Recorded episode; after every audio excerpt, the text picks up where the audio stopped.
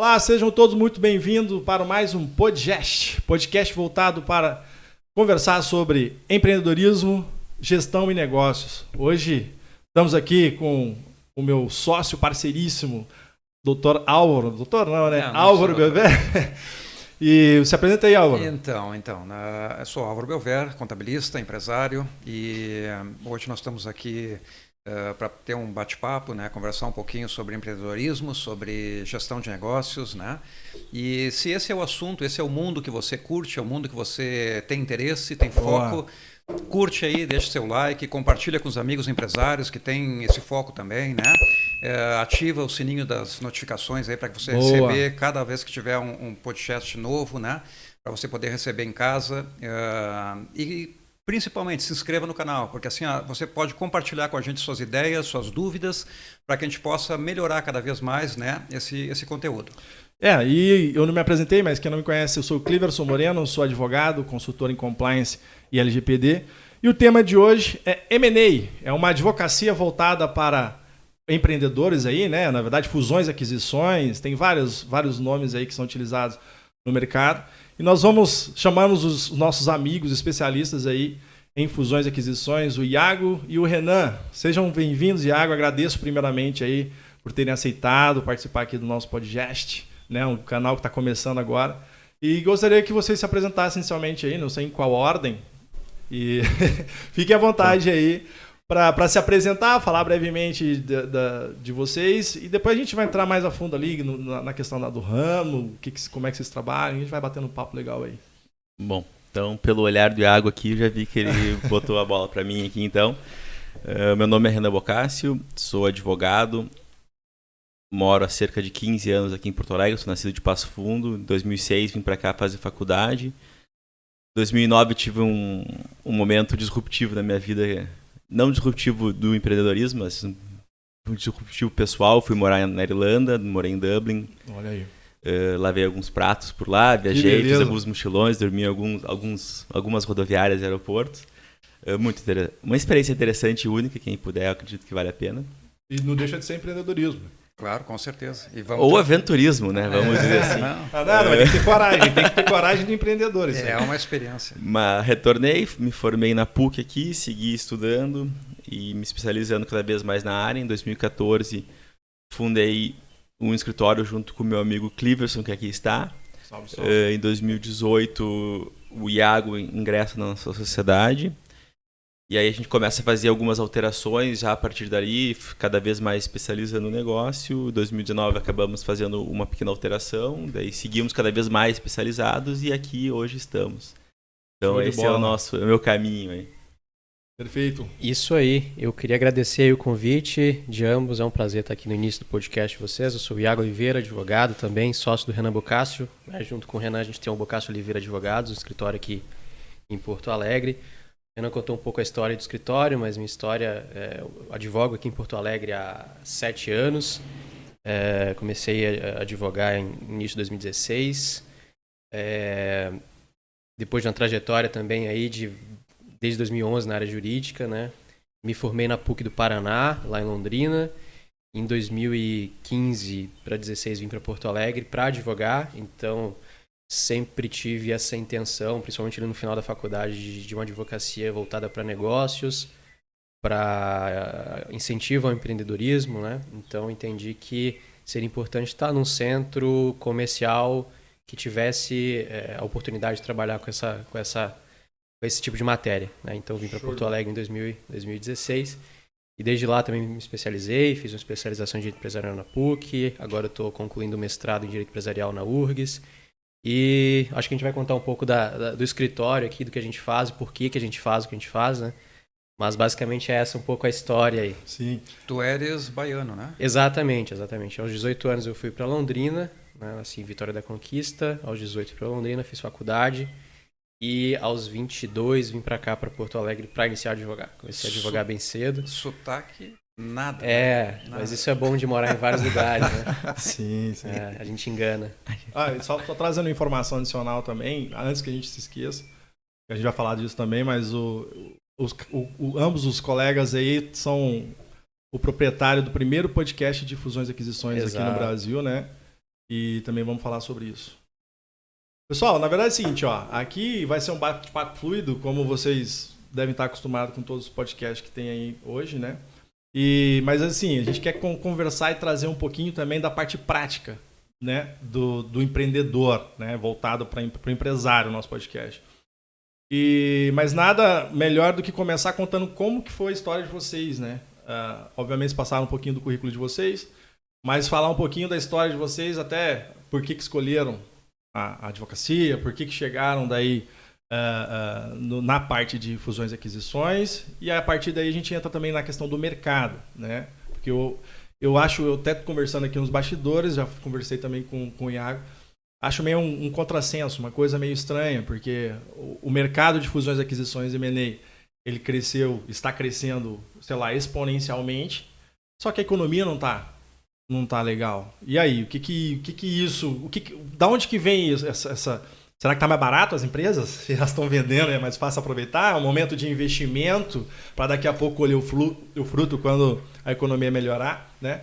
Mas, primeiramente, bom, queria que vocês contassem um pouquinho sobre vocês mesmo, a tua trajetória, né, Iago? Vindo lá também, é uma trajetória de empreendedorismo para poder sair e morar em vários estados. Também tenho essa. Eu já morei ainda no nosso podcast, no primeiro podcast, depois vocês dão uma olhadinha lá. Eu contei, eu e o Álvaro contamos um pouquinho sobre a nossa vida. E, e lá tem toda a minha trajetória em seis estados aí também. Não sou cigano, não sou nômade, mas tem uma história legal ali para vocês escutarem também. Mas bom, fala aí, Iago. Vamos, vamos trocar uma figurinha aí. Vamos Começa lá. contigo. Depois eu quero saber também, eu sei um pouco também da história do Renan sobre, sobre Dublin. Né? Vamos e lá, então. quero saber essa história direitinho aí pra ver. Ah, mas o que, que, que vocês fizeram? É pra maior de 18. tem, tem, tem uns podres aí então. É, só um pouquinho, né? Vamos lá. Pois então, na, na verdade minha trajetória na advocacia ela inicia em 2000, 2011, quando eu entrei na faculdade. Entrei na faculdade em 2011, em março, abril eu comecei a trabalhar no escritório de advocacia. Na verdade eu entrei na faculdade pensando em fazer concurso público.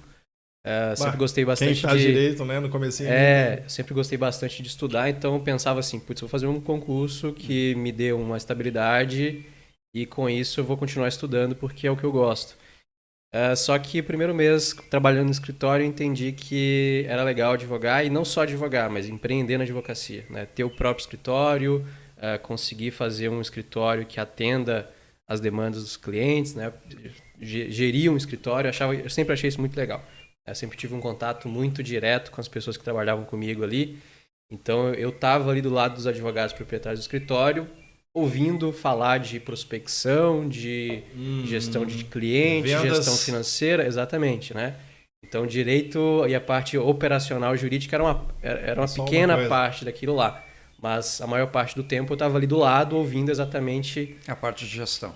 É, como que eu uh, como que meu escritório sobrevive Perfeito. então eu falei nossa isso aqui é legal demais então é, passei cinco anos no, no, nesse escritório eu aprendi muito não só direito né direito é é fácil, uhum. né? Difícil realmente é essa parte de, de empreender na advocacia, um mercado extremamente, é, eu não digo saturado, mas com um número elevado de profissionais. É, isso também, né, esse número elevado de profissionais me levou a escolher uma área que é uma área ainda hoje é, restrita. Né? Pouco então, explorada por ele. Exatamente. Né? E pouco direito... conhecida, eu falo, né? Porque o pessoal... Por uma série de fatores, né? O pessoal, ele, ele quando Nada mais é do que você, ó, se você tem uma empresa e quer vender para outra, você já está fazendo uma operação de M&A. Exato. Né? De fusões e aquisições, M&A é, é, é, o, é, o inglês da coisa, né? Mas, mas interessante. Interessante aí a tua, a tua história, mas Exato, pode exato. continuar aí, Não, desculpa e, te e, Imagina, e, e é, até assim, o direito societário, né, quando a gente pensa não só na, propriamente na ideia de venda de uma empresa, mas o direito societário ele entra desde a constituição do negócio, né? Então a gente sempre fala que o M&A começa bem antes do M&A, ou seja, a, a, operação ela acontece quando a empresa está estruturada, né? É, eu vou criar então um negócio junto com, com, o contabilista, né? Junto com todos os profissionais que atuam também nesse setor, mas o, o advogado ele estrutura juridicamente esse negócio.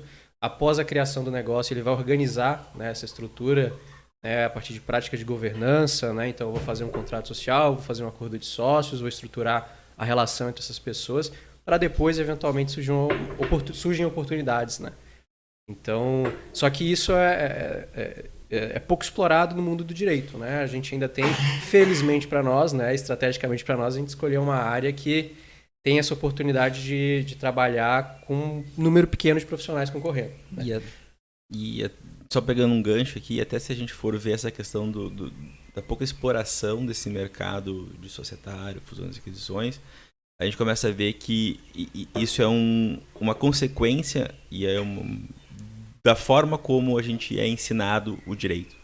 Uhum. Se a gente uhum. for ver, nós somos, principalmente nas, nas acredito que 90% das faculdades de direito, nós somos uh, condicionados a, pensar em processos, pensar em judicialização, pensar muitas vezes uh, no, conflito, na defesa né? do direito a partir de um conflito. E isso aí traz com que a vasta maioria do, dos profissionais acabam buscando essa parte do litígio, do judiciário, ou talvez de uma arbitragem, mas também não afasta da questão do litígio. Né? Então, quando a gente começa a trabalhar uma ideia de, de direito societário, direito de fusões e aquisições, ou suas ramificações, que é, um, é bem mais ampla, até como o Iago começou a mencionar, a gente começa a trabalhar uma, uma ideia de, de prevenção, de estruturação de negócios, de organização do negócio. De fazer o business acontecer. De fazer o né? business acontecer. A gente tem que entender que é, os negócios eles, eles acontecem a partir de determinadas estruturas. Né? Então tem que ter uma estrutura contábil, tem que ter uma estrutura jurídica, tem que ter uma estrutura de gestão, de administração, estrutura econômica. Mas é, sem essa estrutura você vai entrar no mercado, vender. Né? Mas assim, a partir do momento que eu vendo, eu faço um contrato. Né? E aqui a gente não está falando do contrato papel escrito. Né? Contrato é, uma, é, um, é um ato. Sim. Né?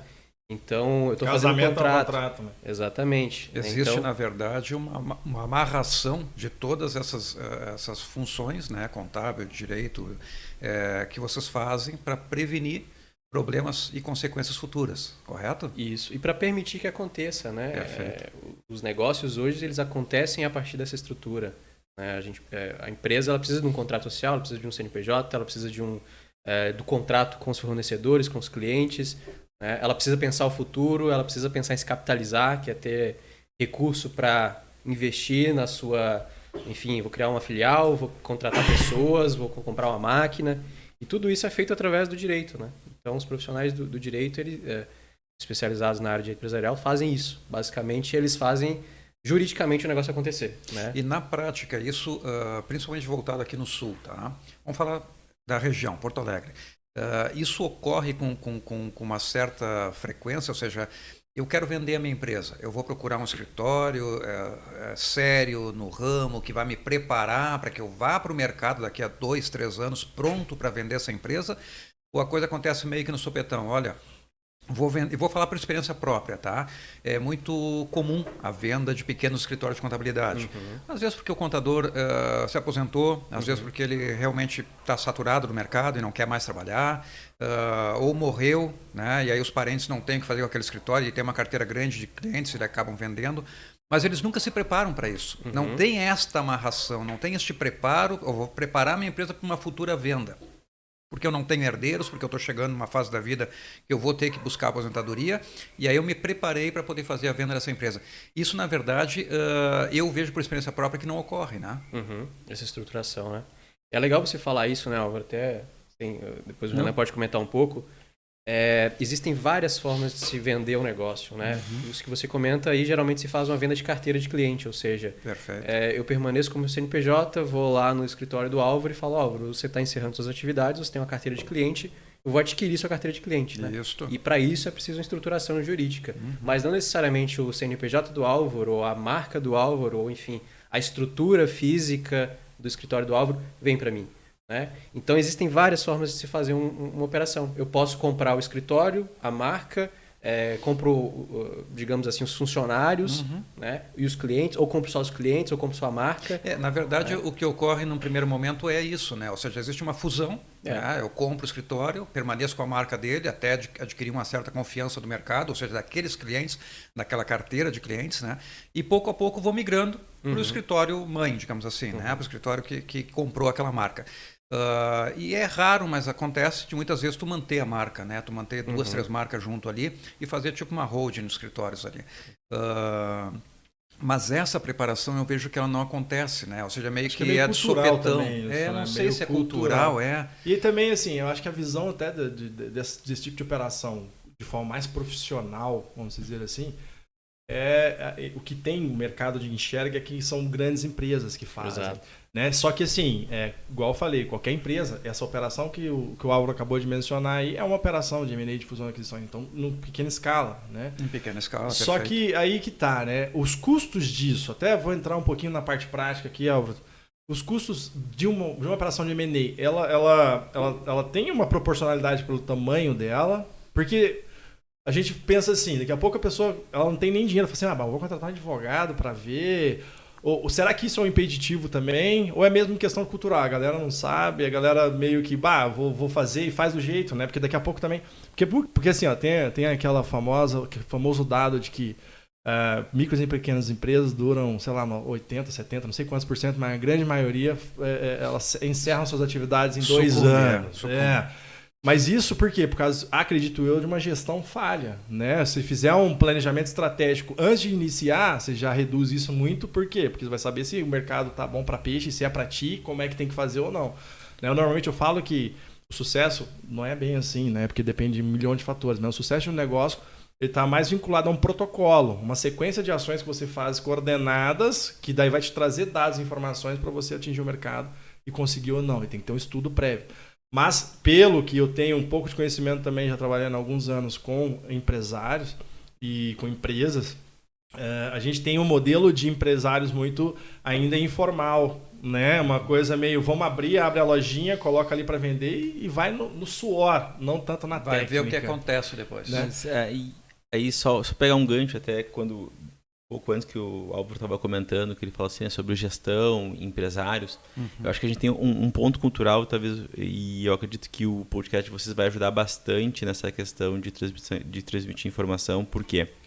Aí uma, uma concepção minha, e até o Iago vai brincar que eu falo que é a opinião do Renan, né? Ele sempre eu falo academicamente isso na dissertação ele dá risada.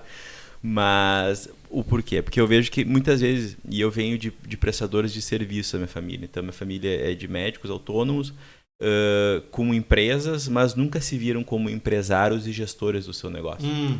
Entende? Tu E tem um ali, exemplo, né? Tu tem um exemplo. e, e ali o que acontece? Eu vejo que eles eram muito focados em executar, em fazer, mas nunca conseguiram verificar o quão grande se tornava aquele ativo que eles estavam construindo. E a partir daí que começa, eu acho que essas preocupações, que os empresários, eu vejo o empresário brasileiro principalmente, ele o mais antigo, o- os mais novos agora, eles acabam trabalhando uma gestão, uma compreensão maior disso. Mas os mais antigos eles são muito sangue suor, brigam, Uhum. brigam, brigam para sobreviver, mas eles não conseguem se preocupar com o fluxo de caixa. Uhum. Se tu chegar ali, até o Álvaro pode depois trazer mais detalhes sobre isso, mas, cara, talvez ele nem sabe o que é um fluxo de Não caixa. sabe. ele não É. sabe qual é a recorrência dele. Ele não sabe qual é o custo, o custo padrão dele. E a partir daí que a gente começa os problemas, talvez as pessoas não conseguirem compreender o que, que é, o quão importante é um societário, o, quão importa, o quão é bom tu se organizar para fazer uma venda de ativos. Por quê? Porque eles estão tão preocupados na execução que eles não conseguem compreender que aquela ação que eles fazem ela é empresarial, ela é uma empresa, ela necessita de gestão. Uhum. Entende? A gente, eu, tenho, eu tenho brigas em casa. Agora não mais, porque meu pai se aposentou, mas eu tive brigas em casa para demonstrar para ele que o que ele fazia tinha muito valor, que quando ele entregou, entregou por de graça. Perfeito. E, e uma coisa, Renan, que, que, que eu compartilho contigo também é assim: é, é, essa briga que tu teve em casa, a gente tem no escritório hoje com os empresários, porque assim, eles não querem ser gestores, eles querem trabalhar. Às vezes eles transferem para ti, né, Álvaro? Transfere a gestão para o escritório, para o advogado, entendeu? Ah, Sim. se vira, eu, a minha empresa tem que dar lucro, e, sim, mas tu tem que gerir a tua empresa, meu velho. Não é só sangue e suor. E essa gestão eles não querem fazer, esse é o problema. E aí que aí que a gente começa essas questões de assimetria, eu vejo. Porque daí as pessoas que. Um ponto que tu comentar é cultural, vai ser muito. Cara, o preço ele Ah. está muito vinculado também à operação. Entendi. fazer uma operação também de, de, Claro. por exemplo, de 10 milhões, Faz vai ter sentido. um custo. For fazer uma operação de, de 10 mil, vai ter um outro custo. Não, e tem um ponto. Uma empresa, por exemplo, a- até a questão que tá, vocês dizendo, uma- o- a gestão de uma empresa que fatura 10 milhões é um tipo de gestão. A gestão de uma empresa que fatura 10 mil vai ser outra, vai ter menos pessoas, vai ter menos organizações. Então, Mas isso tem, vincula mas tem bastante. um ponto importante, puxando o gancho também, é é, dependendo da gestão do pequeno, ele vai dar mais trabalho, talvez, de fazer tu, vocês fazerem um trabalho interno pela desorganização que ele tem, ou então vai perder até na questão do valor de mercado da própria gestão, porque daqui a pouco o cara não tem gestão, ele tem um monte de passivo. O que, que é isso? É processo judicial, porque não contrata certo, é cliente reclamando, processo de consumidor, e a empresa dele né, vai ali murchando, questão de valor. E às vezes dá mais trabalho no processo de due diligence, que é a diligência prévia, do cara entrar e ver o que, que tem é, de errado e, e etc. E, e, mas, mas isso também, vocês fazem um diagnóstico, por exemplo, quando, quando vocês entram na empresa, vocês fazem um tipo de diagnóstico para identificar esse e, e, precificar? Porque eu não, eu não sei se eu fiz, me, faz, me fiz claro, mas a questão é, o cara ele é grande, beleza. Ele talvez tenha uma operação maior, vai ser mais caro, obviamente que, mas, mas também aquele pequeno que não tiver uma casa minimamente organizada vai dar um trabalho tanto quanto o grande. Mas por que está desorganizado? Ou não é bem assim? Eu, eu, eu vamos, eu... vamos explicar a história então do início, né? Então imagina que eu tenho uma empresa e o que geralmente acontece no Rio Grande do Sul e fora do eixo Rio São Paulo, é, a gente tem uma gama maior de pessoas vendendo do que, do que comprando, uhum. né? Ou seja, os compradores vêm é, para, digamos assim, para fora desse eixo e encontra oportunidades interessantes de compra. Então, se eu tenho uma empresa, geralmente eu recebo uma proposta de venda. Alguém falando, olha, gostei do teu negócio, acho que tem uma sinergia interessante, quero adquiri-lo. Parcialmente, totalmente, enfim. Existem várias formas de acontecer isso. Né? Geralmente também essa pessoa que vem com, com essa intenção de compra, ela tem um assessor financeiro, né? um advisor, que aí entra uhum. um papel muito importante das boutiques de M&A. Então, nós temos hoje profissionais, escritórios especializados, é, economistas, contadores, né, pessoas do mercado que assessoram esses negócios.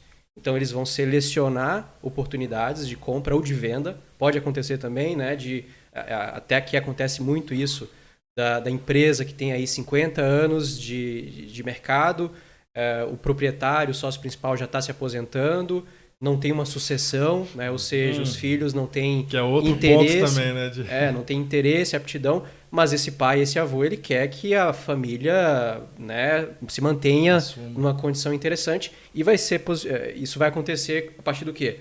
Ou da venda parcial, de uma venda total, né? Então esse esse empresário ele pode buscar uma boutique para realizar a venda, né? Então ele vai procurar um, um, um comprador para esse negócio, né? Que é. acontece bastante Tá? Então, é, é, é, legal falar que nesse início da história tem essas pessoas, né, esses profissionais que são muito importantes. São as boutiques de M&A que assessoram. Hum. Tá, aí, mas isso para qualquer, qualquer porte, Iago? Geralmente, na, na, verdade, não, né? É o grande ponto, né? Mas a gente sim. sempre indica né, que sim, busque, sim. porque é. é, é interessante falar que hoje a gente tem profissionais também dessa que prestam esse serviço para pequenas e médias empresas. É, né? Até porque eles vão preparar essa empresa né, para literalmente uma boutique, ou seja, vão Exatamente. maquiar no bom sentido a empresa. Arrumar a noiva para o é, casamento. Arrumar a noiva para o casamento, exato. Porque senão tu chega uh, uh, para o pretendente né, e diz, ah, uhum. mas eu não sei se tu é bonita, se tu é loira, se tu é morena, se tu é... Ou seja, quanto é que tu fatura? Uhum. Quanto é que é teu o ponto de equilíbrio? Uh, pra, qual é teu público-alvo? Não sei. Eu Exato. quero vender meu negócio, mas eu não sei explicar meu negócio. E quem vai ajudar a descobrir essas informações é a boutique, né? Perfeito. E aí, é, independente se é médio, se é grande, né? O médio ele vai receber uma proposta de venda. Vamos lá. Ah, quero comprar a sua empresa por 100 milhões de reais. Hum. Como esse médio vai saber que ele vale 100 não 200?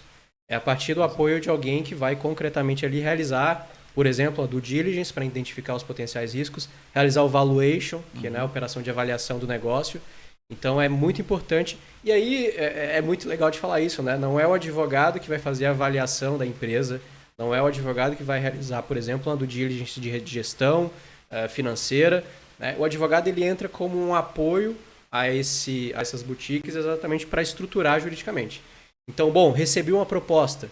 Geralmente vem é, essa proposta com um modelo de contrato. Né? Então, geralmente o comprador diz: Olha, quero comprar seu negócio. Vamos lá? Vamos conversar? Vamos. Então sentamos na mesa, né? aí é, senta na mesa as pessoas ali interessadas, a boutique de M&A, o, o, advogado, né? seja duas boutiques, seja dois advogados ou um também, uhum. para assessorar toda a operação. E, primeiro ponto, é, a gente quer manter isso aqui confidencial? Talvez não seja interessante para o mercado saber que eu estou uhum. querendo vender meu negócio agora, né? então é, vai saber como que meu cliente, como que meus fornecedores vão Vai é, receber vai esse- receber a informação é. que eu estou vendendo meu negócio. Será que ele está falindo? É, exatamente. né? E tem Então- um preconceito com isso, né? É, então o que, que, que, que se faz também? Aí entra o NDA, né, o acordo de confidencialidade. A gente pode estruturar um acordo dizendo, olha, vamos conversar, né, estamos começando um namoro, mas queremos manter esse namoro por enquanto é, Sob sigilo. sob sigilo, exatamente. É, além do acordo de confidencialidade, né, e aqui contando um pouco do papel do advogado nesse início de operação. A gente tem um outro documento que chama term sheet, né? E aí a gente fala muito termo em inglês no. M&A, até o próprio M&A, né, que é Mergers and Acquisitions, porque vem tudo dos Estados Unidos, né? É o modelo de É, um, lá, é, é um modelo que funciona, né, e que a gente adapta, mas, mas vem de lá, né? Então a gente assina um, um outro documento, outro contrato dizendo, olha, vamos começar uma, uma, uma conversa de venda Uhum. e, e aqui a gente quer estabelecer os parâmetros mínimos. Então, assim, se a oferta, é, se a oferta ela é vinculante ou não, ou seja, é, se eu ofereço 100 milhões de reais, né, e eu constato que esse negócio não tem nenhum tipo de irregularidade, ou tudo que aquilo que a gente está dizendo ali naquele início está acontecendo de verdade, eu vou ter que comprar ou não, né? Se o vendedor ele pode apresentar esse negócio para outras pessoas ou não, porque eu como comprador posso, por exemplo, achar interessante que aquele negócio seja apresentado só para mim, Perfeito. né? Ou também não, né? Pode ser que o comprador, o vendedor, ele tenha a oportunidade de apresentar para o Álvaro, para o Cleverson, para fulano de tal, e aí ele vai buscar o melhor preço, as melhores Vai condições. fazer um leilão. Né? Quem dá Exatamente. mais? Tudo isso tem que ser estruturado inicialmente, né? E, para dar segurança, né? Imagina o comprador que está ali fazendo todo aquele trabalho, contratando gente, É, é fazendo dinheiro, né? valuation. E é dinheiro na mesa. E aí o cara descobre depois que o vendedor está lá já conversando com outra pessoa. Enfim, né? tudo isso impacta. Né? Então todos esses documentos são importantes no início. né? Até chegar lá no contrato definitivo de venda da empresa, né, vai uma trajetória. E é importante dizer, um processo de M&A, ele dura de 9 a 12 meses, não é algo que termina em um mês. Né? É um namoro longo. É um namoro longo por quê? Porque envolve, envolve vários profissionais, envolve, é, envolve várias áreas da empresa. né? Então o comprador, o que, que ele vai querer saber? Se aquele ativo realmente vale o que ele está esperando, se eu não tenho um passivo ambiental, se eu não tenho um passivo tributário, se- como que está a minha equipe, né? E essa questão, ah, Iago, da precificação do negócio, tá?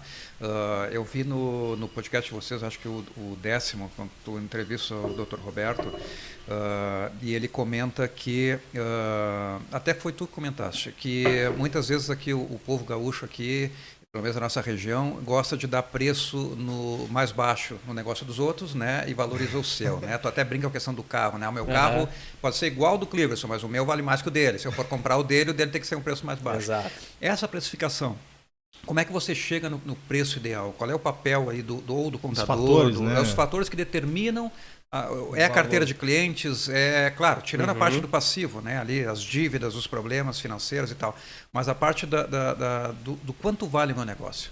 Show de bola. Isso é muito legal de se falar, Álvaro, porque isso depende também da área. Né? Então, o que está acontecendo, por exemplo, hoje? Hoje a gente tem três setores que estão aí ah, capitaneando as operações de fusões e aquisições. Tecnologia, primeiro, saúde e educação. Tecnologia, a gente vai avaliar os ativos em geral, mas saúde, por exemplo, se avalia muito leitos. Então, qual o número de leitos? Né? Qual o número de, eh, por exemplo, um hospital que tem eh, plano, eh, não tem né, Plano de SUS, saúde enfim. também, uma questão muitas vezes hospitais verticais, de número de vidas no plano de Exato. saúde. são ativos que influenciam nessa precificação, né? É algo que está acontecendo muito, por exemplo, hoje, o setor de telecom, né? Então a gente está vendo uma- um número eh, crescente de operações envolvendo provedores de internet. Grandes provedores do Brasil vêm aqui no Rio Grande do Sul, ou no- na região centro-oeste, e adquirem provedores de internet.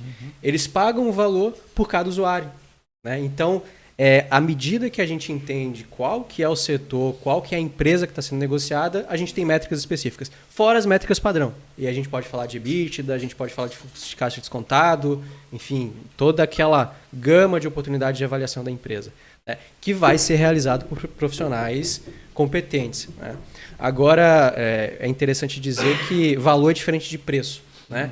Boa. Nem todo, nem todo preço que a gente vai chegar vai representar o valor. Eventualmente, o empresário que está há 50 anos no negócio, que viu aquilo lá alimentar a família dele e, e entende que aquilo tem um potencial muito grande, ele valoriza muito mais o negócio do que uma pessoa é, que olha aquilo de forma técnica. Né? E até Então- para o futuro dela. Exatamente, exatamente. Então, é, são é, fatores que influenciam na percepção do valor.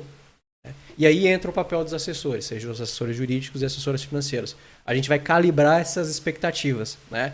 O- eventualmente, o, o- o proprietário que está aí valorando o negócio, achando que vale 10 vezes mais porque é dele, porque ele, aquilo lá foi realmente o que tornou ele rico. Né? É, mas daí se ele for o dono da Kodak e não inovar, pronto. Pois é. Daqui a 50 anos a empresa dele não inovou, vale mais, menos do que, sei lá, Exatamente. qualquer outra empresa aí que trabalha com tecnologia Exatamente. e está dois anos no mercado. E por Pois isso que é, é essa dissonância, né? O comprador ele vai observar isso do mercado, né? Se o Sim, cara for lá comprar claro. co- na, na época da Kodak, Até porque ele- o cara já tem conhecimento também, né? Se ele começa a mexer com investimento de compra, etc., ele já conhece o mercado que ele quer entrar. E onde esse mercado vai. Aí vem a parte da gestão. Então o cara estuda antes, né, para poder aplicar esse conhecimento. E essa parte da tecnologia é incrível porque assim nós temos empresas aí com dois, três anos que poxa, já estão na casa dos milhões rápido, Bah. né? Foram, empresas que nós temos hoje no mercado que estão há 50 anos não alcançaram ah, ah, o ganho que essas empresas, né, muitas vezes startups e tal, conseguiram em um, um curto espaço de tempo. Ah, eu queria pegar um gancho também que, que o Iago falou da parte de empresas, grandes empresas que vêm de fora e acabam comprando, né, empresas aqui de dentro, principalmente essa parte de tecnologia e tal, e internet e tudo mais. Ah, se eu não me engano, o episódio 11 de vocês com o Dr. Alexandre, ah, não sei se é. Não, não é Alexandre. É, o das primeiros foi Alexandre Foi, Perantoni. isso, doutor Alexandre. Ele comenta uh, por uma coisa que- até que é pública, né, de uma empresa que comprou a outra, que é uma empresa italiana, que comprou uma, uma grande De empresa embalagem. aqui de embalagens, né? Uh, e nós temos conhecimento de outras empresas. Nós temos um, um empreendedor português que comprou grande parte de, de ali na, na região, se eu não me engano, de, do Mato Grosso, que era uma, uma fábrica de compensados. Todas as pequenas fábricas de compensado ele abocanhou, comprou tudo, Uhum. né? Hum, e eu- o cara é um investidor, ele não entende nada de compensado, simplesmente investiu aqui no Brasil. E está tendo esses- esse grande pool de fora, né, de empresas vindo aqui e abocanhando pequenas empresas ou um grupo de empresas e investindo no Brasil. Esse investimento, vocês acreditam que é uma constante, ou seja, que isso deva continuar aqui no Brasil, até pelo Brasil representar grande parte da, da- da- América Latina? Eu queria até complementar. Eu acho que até tem, tem um ponto interessante do, do Fusões e Questões que ele vai complementar essa questão, é, é que existem incentivos que levam as pessoas a tomar determinados pontos. E eu acho que daí é um ponto, por exemplo, que tu menciona ali, ah, o cara não é do compensado, mas ele começou a investir. O interesse dele é abrir um novo mercado, a fazer um investimento talvez para conseguir ganhar um retorno financeiro apenas depois. Então, ah, o, o processo de fusão, o processo de compra, né, de aquisição, ele acaba sendo motivado por vários por várias questões. Por exemplo, muitas vezes o, o empresário lá, vamos dizer, o Belvera, ele é computador, mas ele está começando a verificar que telecom está começando a crescer. Ele tem um caixa, ele vai investir lá, mas talvez ele não vai querer mudar o time de lá, ele vai querer colocar dinheiro lá, fazer parte daquele negócio, manter o time para ele começar a, aumentar a gama de atividades que ele tem e lucrar com isso e talvez vender futuramente. Perfeito. Então existem incentivos que levam as pessoas a tomar essas decisões, a adquirir empresas, a ganhar sócios ou não. Por exemplo, um, um case que, que eu acho que é muito interessante, por exemplo, a, a Notre Dame aqui. A Notre Dame não, na verdade o CCGC, que é, é público, então a gente sabe, o Centro Clínico Gaúcho, ele foi adquirido, ele era uma empresa familiar, continua grande parte, mas ele foi adquirido pelo Quineia e agora a Notre Dame, que está expandindo o Brasil e não estava no Rio Grande do Sul, começa a comprar. Começa a comprar porque para ganhar mercado.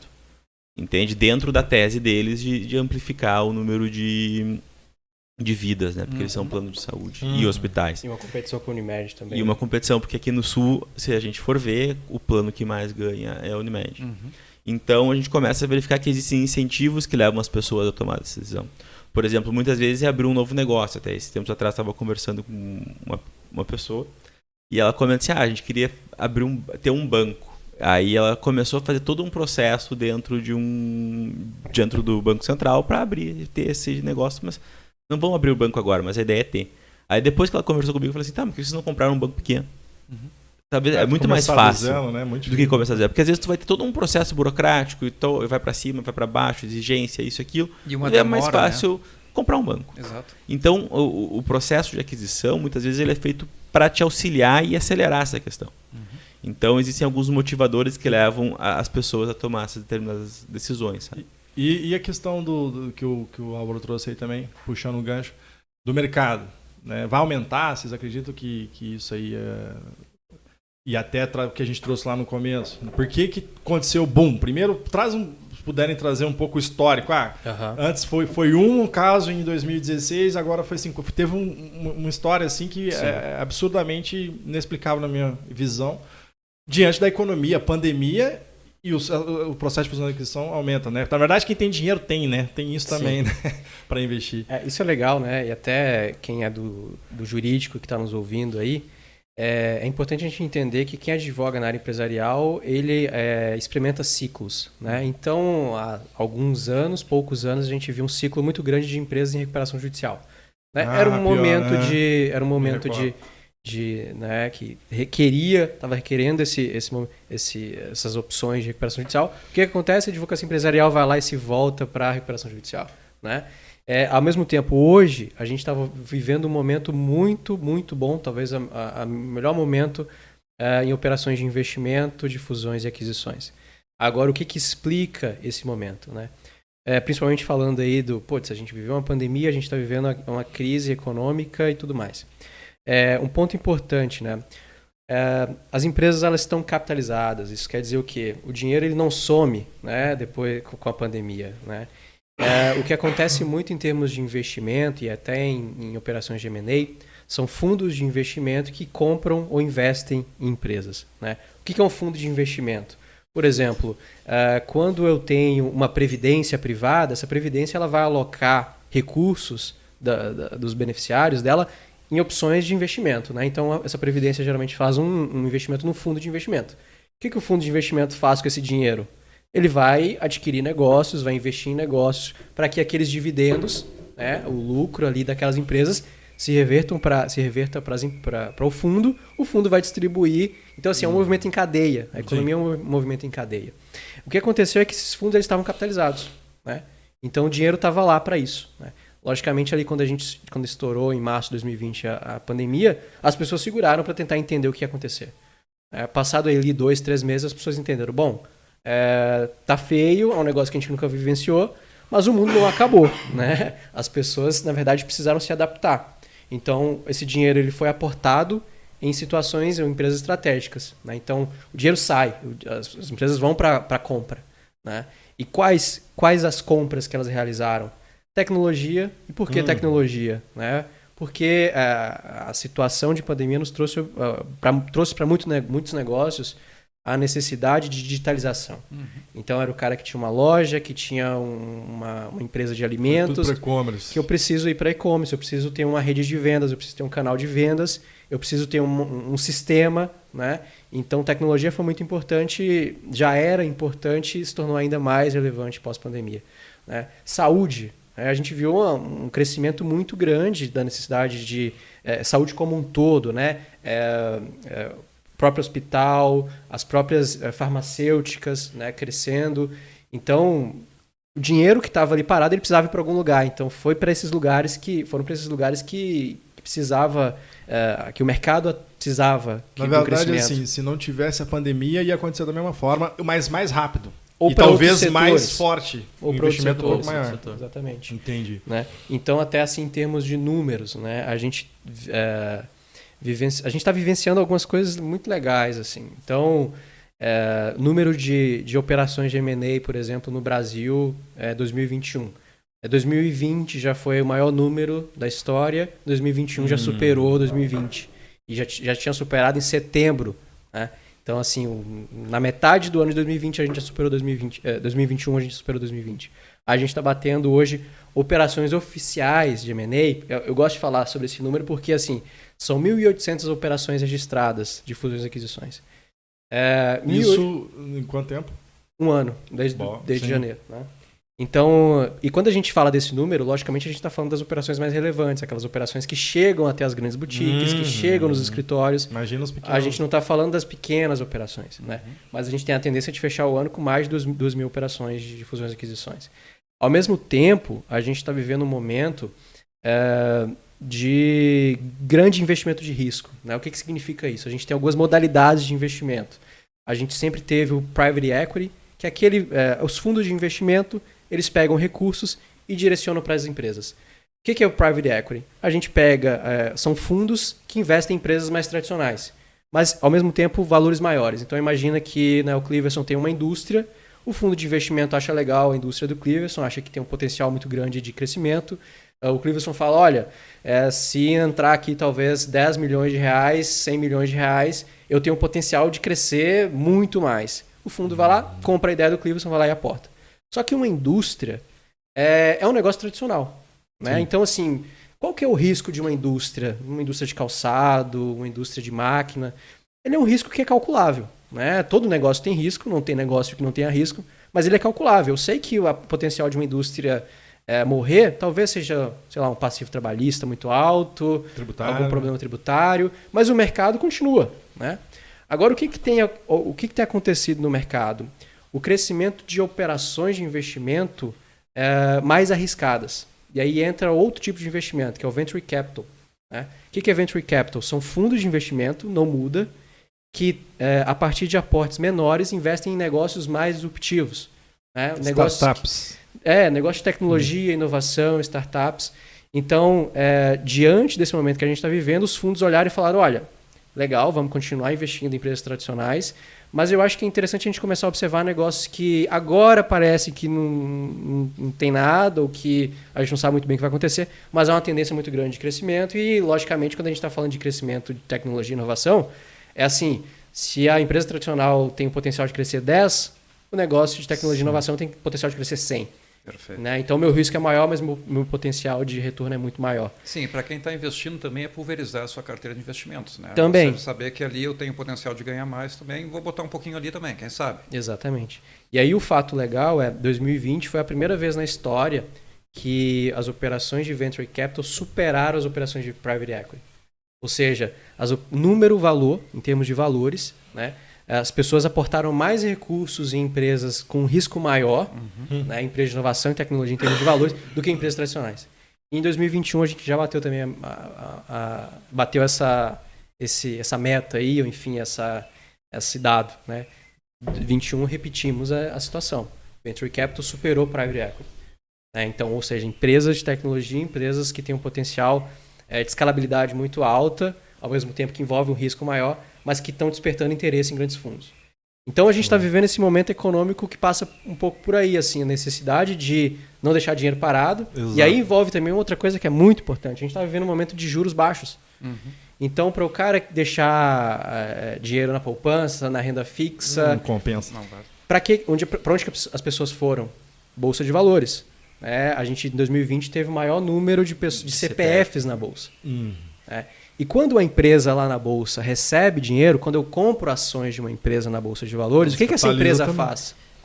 A empresa se capitaliza. E o que, que a empresa vai fazer capitalizada?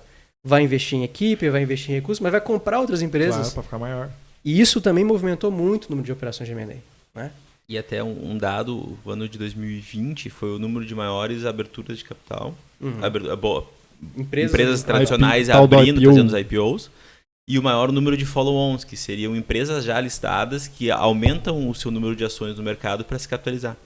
E isso tudo, até complementando a questão do que o Iago comenta, se torna cíclico. Por quê? Porque elas foram ao mercado, pegaram dinheiro, porque aumentou o número de CPFs, então aumentou o dinheiro correndo na Bolsa de Valores, e a partir daí elas começaram a, a fazer investimentos. Né? Hum. Tá, e, e, eu queria agora uh, até, questão de exemplo mesmo, trazendo para o ouvinte aí, tem alguns casos, assim, até para determinar a importância ali do, do, do, processo, do procedimento de fusões e aquisições, M&A, é, de contar né, com, com especialistas na área, assim, então... É, é, tem algum caso que vocês poderiam contar ou se recordam, aconteceu com vocês, de, de, de sucesso ou insucesso, vamos dizer assim, da operação e o que, que aconteceu? Não precisa citar nome, obviamente, que às vezes as operações são privadas, né? Mas só para a gente ter uma noção assim da importância, talvez, de contar com apoio especializado para que o processo ocorra bem feito Sim. ou não, né? É, não sei se vocês têm algum exemplo. Não, até é legal falar o caso do Abílio Diniz, né? Quando ele fez a venda da... É público. Do, exatamente. Ele, o Abílio Diniz é o grande empresário, Sim. dono do Pão de Açúcar, enfim, ele fez uma grande operação societária é, né, de venda para empresários estrangeiros. Ele teve um conflito societário, né? Então por falta de alguns ajustes contratuais. Né? Uhum. Uh, e a gente estava discutindo um caso ontem sobre isso também, como é importante a gente pensar o contrato, a, a estruturação da operação, pensando na situação. Né? Então, hoje o que está acontecendo? É, a gente está tendo essa discussão tributária do PIS e COFINS. Uhum. Né? Então, a gente está vendo algumas empresas conseguindo recuperar valores. Como é que isso impacta nas fusões e ah, aquisições? Sim. Se eu tenho uma empresa e estou vendendo ela por 100 milhões de reais, eu vou receber os 100 milhões de reais. Legal, beleza. Ah, imagina que o comprador, depois de adquirir esse negócio, vai lá e descobre que ele tem um crédito para receber tributário. Gigantesco. A gente, aconteceu recentemente uma situação em que o comprador, depois da aquisição do negócio, ele conseguiu recuperar todo o investimento que ele fez, ou seja, é, ia dobrar o valor do negócio. Se eu vendi por 100 milhões de reais, com crédito ele ganhou mais 100. Tá, mas o comprador que descobriu? Não, é, na o negócio verdade, já tinha sido feito. É, o negócio já tinha sido feito. E aí o que, que acontece? Se o vendedor não estabelece uma cláusula dizendo que, olha, estou vendendo por 100 milhões de reais, mas se, sei lá, nos próximos cinco anos houver alguma mudança que represente uma valorização da empresa entendi. em decorrência do tempo que eu estava, né, esse valor vai ter que ser ajustado, você vai ter que me pagar mais, ele perde dinheiro, né? Ou seja, dinheiro deixado na, deixado na, na mesa. Na mesa né? Então é, é muito importante também. No caso do Abílio ali, tu, sabe, tu, tu, se recorda o que aconteceu no conflito societário? Que, tipo, na verdade, é, é, o que, que acontece? Quando você faz uma venda de um negócio, principalmente parcial, você está colocando uma nova pessoa para ser dona do seu negócio. Né? Então, é, não é necessariamente uma venda total. Eu vou ter um novo sócio. Se eu não ajusto de forma adequada como que as decisões desse negócio vão ser tomadas, hum, né? Como, quem que vai gerir, quem que vai decidir, quais são as pautas delicadas, quais que são os temas que eu preciso de um quórum maior de votação, né? Quem pode fazer vender o quê? É, a tendência dá problema. Né? Então o que aconteceu ali foi exatamente essa. Engessado, né? Exatamente. E, e aí quando acontece um conflito interno, ou você expulsa seu sócio ou você vende sua participação. Uhum, né? uhum. Então, uh, é muito importante essa estruturação prévia, antecipar cenários de, de conflito. Né? Isso envolve e também a... Esse é um dos pontos que também entra a parte do, do jurídico, né? A questão de estruturar formas de, de sanar esse conflito, né? Tem aquela velha frase, né? Quando, as, quando os sócios brigam, quem morre primeiro é a empresa. Né? Uhum. É. E, e eu, eu, li um, eu, eu, vi, na verdade, eu não li o teu artigo, Renan, mas acho que era teu artigo sobre é, o, o, negócio bem feito é quando você pode demitir o teu sócio. Uma coisa assim. Comenta um pouquinho ali o, que, que, que, que, tem no teor dela, tipo, o que, que quais são uh, os mecanismos ali internamente que tu, uh, que tu sabe que é interessante ter para poder uh, demitir o teu sócio em caso de algum problema, né? Não, mas até é muito é o gancho do que o próprio Iago comenta ali no caso, porque por exemplo, muitas vezes a gente começa a ter Uh, num crescimento empresarial, principalmente quando a gente vê aqui falando sobre empresas de inovação e tecnologia, a gente começa a ver que o sócio fundador ele acaba crescendo, começando a cada vez receber mais investidores que se tornarão sócios, ou também até por uma questão de, de mecanismo de, de incentivo, ele começa a entregar cotas para pessoas que estão com eles ali, principalmente acontece muito os contratos de vesting, stock options com desenvolvedores para tentar dar um incentivo para as pessoas hum. cada vez mais vestirem a camisa, né? Colocar o skin on the game, uh, ter o risco junto, né? Portugueseando a, a, frase. Então tu começa a entregar essas cotas. E quando a gente entrega umas cotas, muitas vezes as pessoas não conseguem compreender que tu também está entregando diversos direitos para ele. Claro, é teu sócio, e ele tem ele opinião ali no negócio. E dentre eles, muitas vezes, não é simplesmente dizer, cara, acabou o jogo, eu não quero mais seu serviço, você vai embora. Porque ele é sócio. Então tu não vai conseguir expulsá-lo da empresa.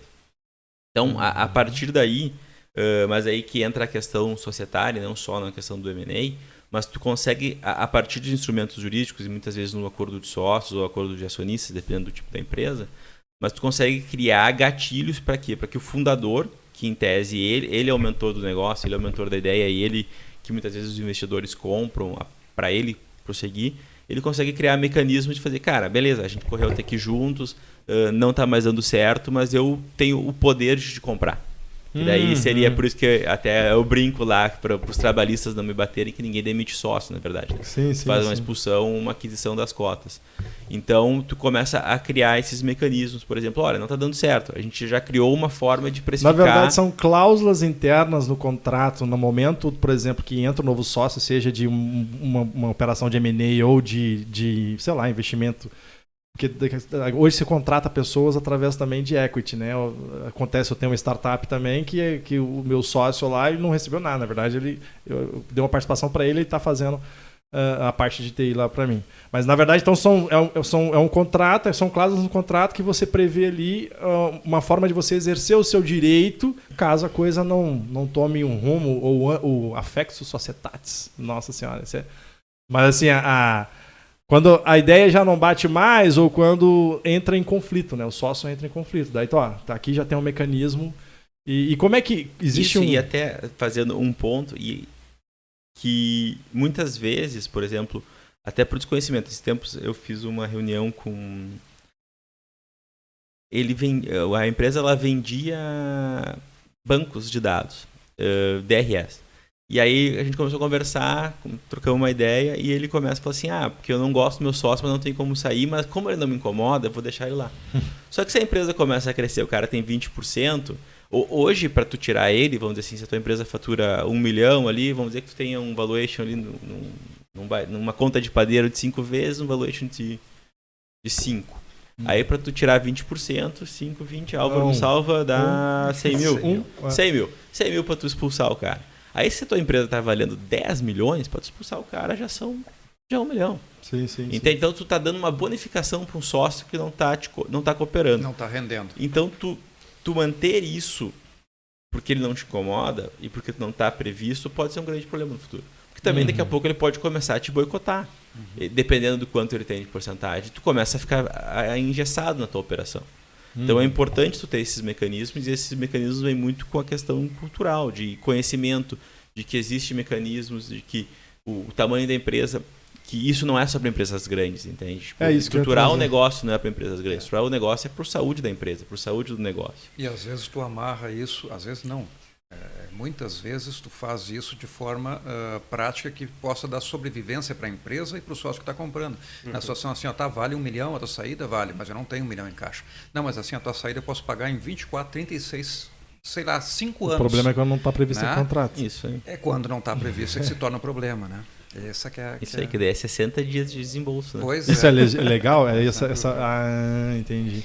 O que, que vocês podem trazer, assim, de. Até porque, assim, ó, a ideia do podcast, óbvio, que a gente vai tratar temas que tratem, né, que, que é, abrangem a maioria das empresas, inclusive as grandes. Mas a gente tem que ter a ciência de que 95, sei lá, se não for mais, por cento das empresas são micro e pequenas empresas. Uh, e daí, desse, dentro desse universo, desses ouvintes, que eu acredito que sejam a maioria dentro uh, do nosso podcast, o que, que vocês sugerem, assim, ó, minimamente, uh, ah, para num processo? Ah, eu quero vender minha empresa. Tá, tu vai procurar o contador, inclusive até puxando o gancho, né?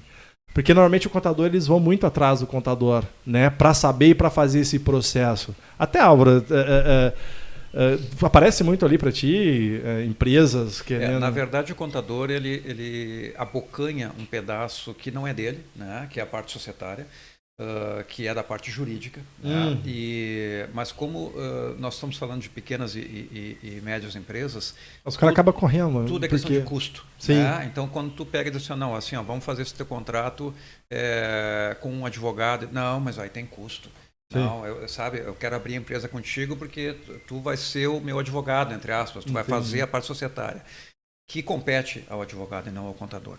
Uhum. Mas é, é, é, é Mas faz parte do sol, negócio, tapar né? o sol com a peneira dizer que os escritórios de contabilidade não fazem a, a parte societária. Uh, mas a gente sempre faz um contrato que é um contrato padrão.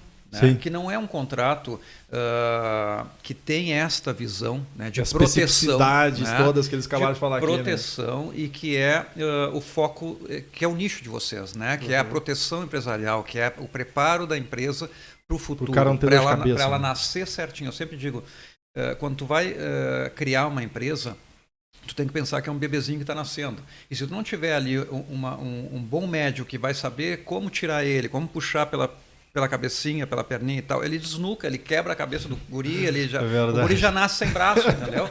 Então, momento é, é, então trazendo momento terror, momento terror, mas assim, a empresa é isso. Se ela já nascer errada, o, o, é. a grande chance de fracasso dela é muito grande. Né? Uhum. Né? Então, claro que o mundo ideal seria esse, né? que todo, uh, toda empresa tivesse uh, assessoria prévia de um escritório especializado na parte societária, de um advogado bom, que já desse essas cláusulas, né? principalmente essa cláusula de padrão de, de desmanche da sociedade. Olha, vamos terminar a sociedade, eu tenho poder de compra, uh, eu tenho 60%, 40% ou 90% da empresa. Tantos dias eu... para sair, pagar, receber. Exatamente. Né? Então, e essa, essa, esse preparo, né? essa, essa advocacia prévia uh, não tem nas empresas. Né? Então, e... isso é um problema. Só para só falar um ponto, é, de vez em quando a gente acha que isso é tudo muito é, jurídico, legal, mas isso é gestão. É gestão. O que, é gestão Exatamente. numa empresa? Exato. Gestão é organização visando um, um aumento da lucratividade, mesmo eficiência, da, qualidade e, e, da mesma forma sobrevivência. Né? Então, se eu não tiver um, uma organização no meu negócio de atendimento de cliente, de resposta, né, de uh, cuidado com o funcionário, que é gestão, uhum. a empresa vai morrer. Se eu tiver um conflito societário, minha empresa também vai morrer. Também. Né?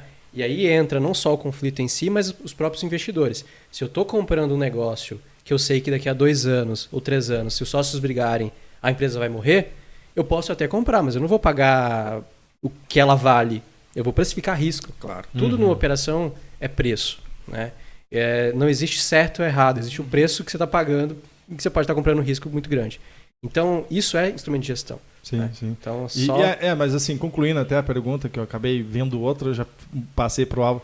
Mas o que, que, vocês acreditam assim que um, um, caminho assim que o empresário pequeno e o, me, o médio, o micro e pequeno uh, pode, pode percorrer aí para ter uma segurança mínima, né? Obviamente, o Álvaro já falou, contratar um, um bom uh, advogado societário, uhum. né?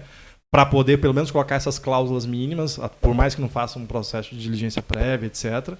Uh, mas tem alguma coisa assim que vocês podem trazer assim para que, que eh, eles possam pensar, bom, é um, é um investimento, não vê como custo, vê como investimento, porque daqui a pouco você investe, sei lá, 10 mil reais numa operação, sei lá, de 100 mil reais, ah, ou sei lá, um milhão, mas você evita perder 200 de passivo, ou se, se daqui a pouco você descobre uma tese tributária que tu ganha lá 500 mil de 5 anos para trás, tu deixou né, de você perdeu 500 mil no, no investimento. Então, só para trazer o pessoal aí que está escutando. Sim. Eu acho que antes de procurar um advogado, porque tem que, né?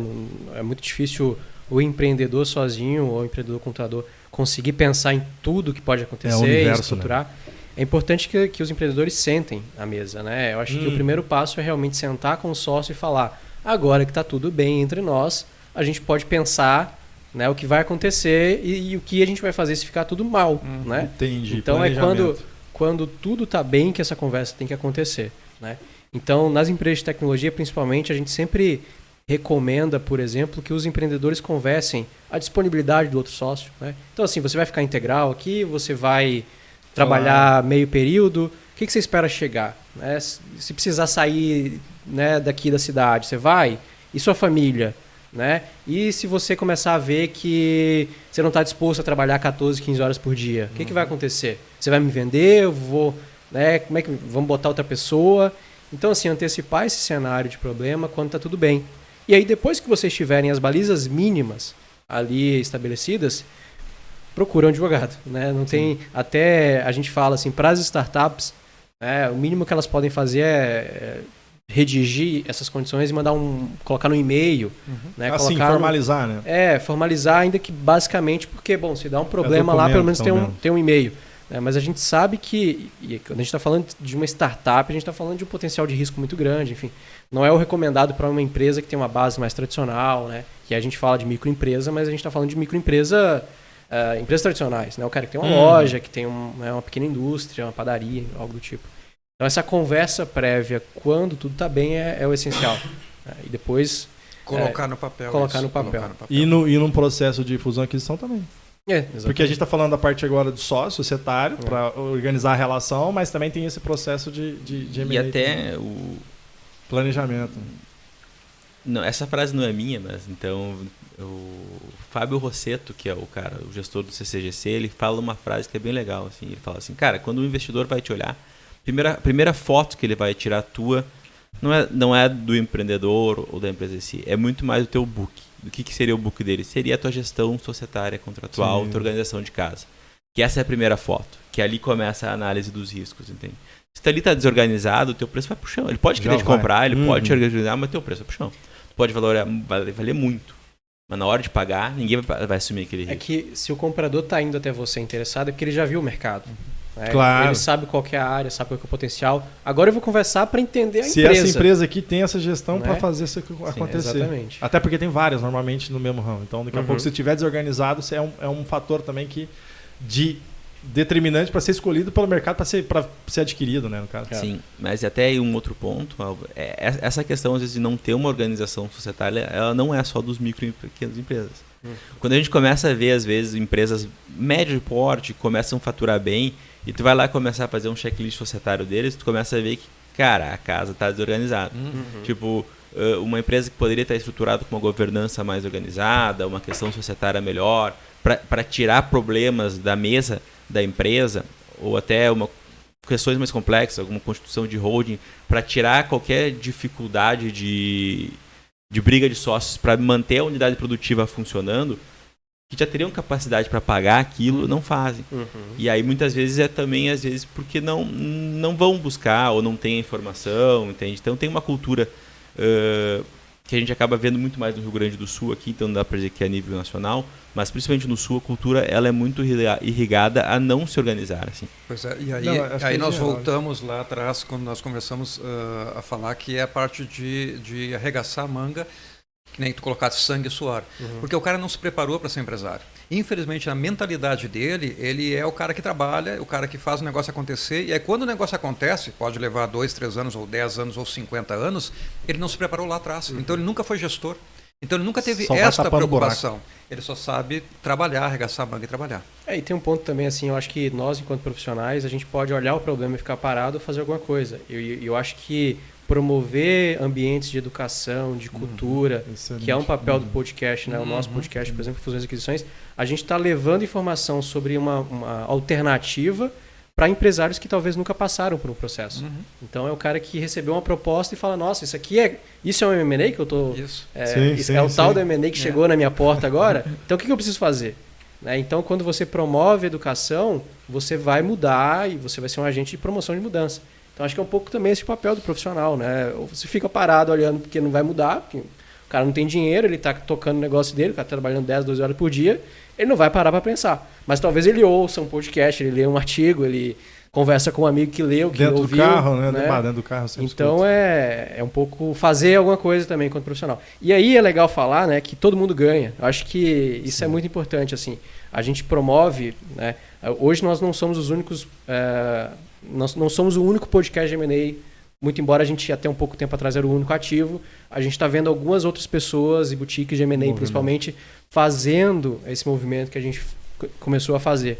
E é muito legal, muito importante, porque eu ganho também com, com essa pessoa fazendo. Sim, é o mercado sendo conhecendo o que tu faz que né, Exatamente. gerando relevância. Quando o cliente senta na mesa do meu escritório e ele sabe o que é um contrato, o que é um acordo de sócios, o que é um uma monte, né? cláusula, é muito mais fácil, muito mais fácil para mim enquanto profissional e também é mais fácil para ele, porque eu vou conseguir explicar para ele mais facilmente né, o que, que eu estou pensando, que, qual que é o risco que eu estou vendo, qual que é a alternativa.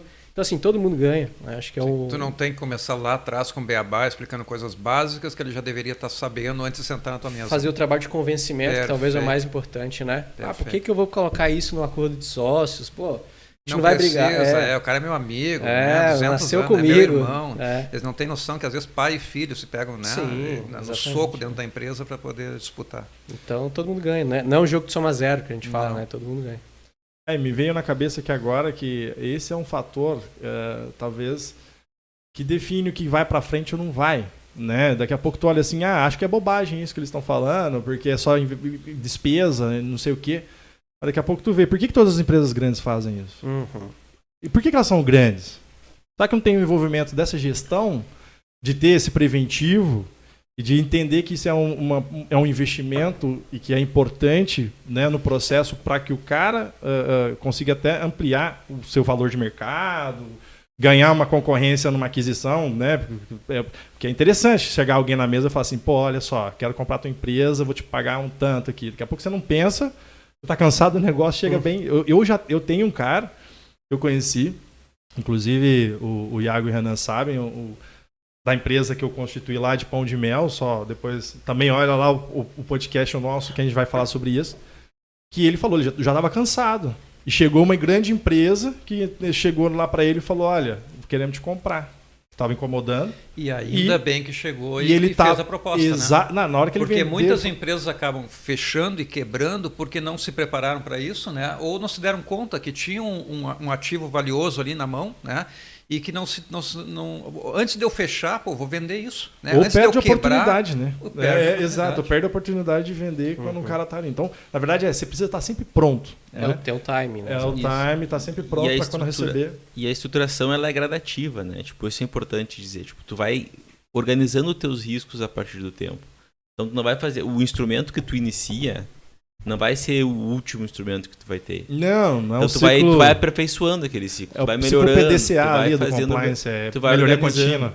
Então é importante isso, que, tipo, que muitas vezes as pessoas pensam, ah, vai virar um contrato gigantesco, um monte de... Não, cara, porque às vezes não tem aquele risco, então ele não precisa exato, estar ali. Exato. Então tu vai organizando, mas é importante, parafraseando uma frase do Iago aqui, o importante é tu delimitar como vai sair dos problemas, né? Tipo, como tu vai reduzir aquele problema futuro. Exatamente. Bom, pessoal, vamos encaminhando para o final. Eu queria até mais uma vez agradecer. Não sei se tem alguma, alguma consideração final aí, Iago, Renan, falar sobre a questão do mercado, sobre até a parte mesmo preventiva. Até façam um merchan de vocês aí, e inclusive trazendo aqui a, a mais uma vez a questão do podcast Fusões e Aquisições BR. Quem tiver nesse, nessa fase, quem quiser entender e aprender um pouco mais como funciona esse universo, tá aí, arroba Fusões e Aquisições BR. Por enquanto, apenas em áudio, mas quem sabe um dia aí o, o, o, time aí não faz um podcast em vídeo aí, né? Ah, é importante. Né? Nos, importante, importante claro. e vamos ver se a gente faz uma dobradinha, quem sabe aí. É, é uma coisa que nós vamos conversar ainda que para nós, pelo menos, vai ser um prazer aí, né? Com já, já conversamos, mas isso aí nos bastidores, depois a gente só anuncia, se for o caso. Tá? Passando então a palavra para o Iago aí, considerações finais. Não, é só um agradecimento é, pelo convite de estar aqui iniciando esse processo de vocês. Acho que é, um, é, muito importante a gente falar também do jurídico como gestão, né? Que é o que a gente fala. A gente não tá, não, não, é, não é o advogado até. A gente já, já tirou a gravata, a gente já tirou a gravata há algum tempo, o blazer e, e, e a gente está para ajudar empresas a serem criadas e se desenvolverem, né?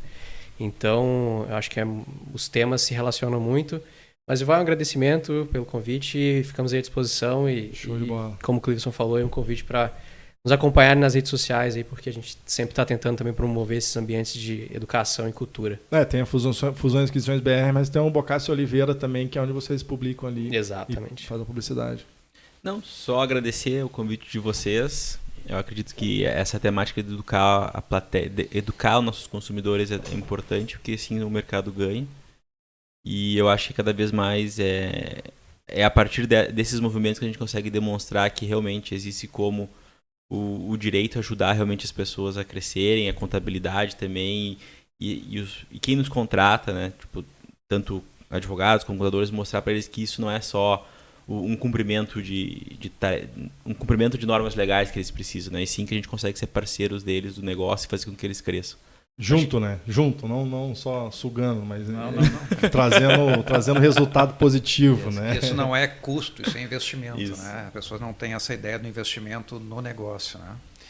Eu passo a palavra para ti, depois eu finalizo ali. Então, pessoal, uh, só agradecer mais uma vez aos convidados né, que puderam dar uh, essa cancha para nós e pedir para o pessoal que siga a gente nas redes sociais ali, né? Boa. Curta, dê o joinha, faça aquele, aquele merchan sempre, né? Uh, se inscreva no canal e comente ali, se gostaram, não gostaram, façam as críticas positivas, negativas, para que a gente possa estar tá melhorando a cada dia que passa, né? Esse Exatamente. É o nosso, esse é o nosso primeiro, um dos primeiros. Uh, mas a ideia é que muitos venham e cada vez melhores, né? Então, uh, só agradecer mais uma vez e vamos lá. É isso aí, pessoal. Obrigado então pela audiência. Siga aí o nosso canal, é podgest, só o Instagram ali que a gente está ajustando ainda, porque o Instagram acho que é o maior, né? Então, é, por enquanto tá podgest oficial. E siga aí, se inscreva e dê tua opinião, fale o que, que vocês querem saber de tema também, para que a gente pode, possa trazer aqui convidados interessantes para tratar esses temas e trazer de forma mais prática possível o que ocorre no dia a dia, na vida real, uh, uh, do mundo empresarial, tentando colaborar aí com a gestão e com o seu negócio, tá bom? Obrigado, pessoal. Valeu. Feito. Feito. Feito.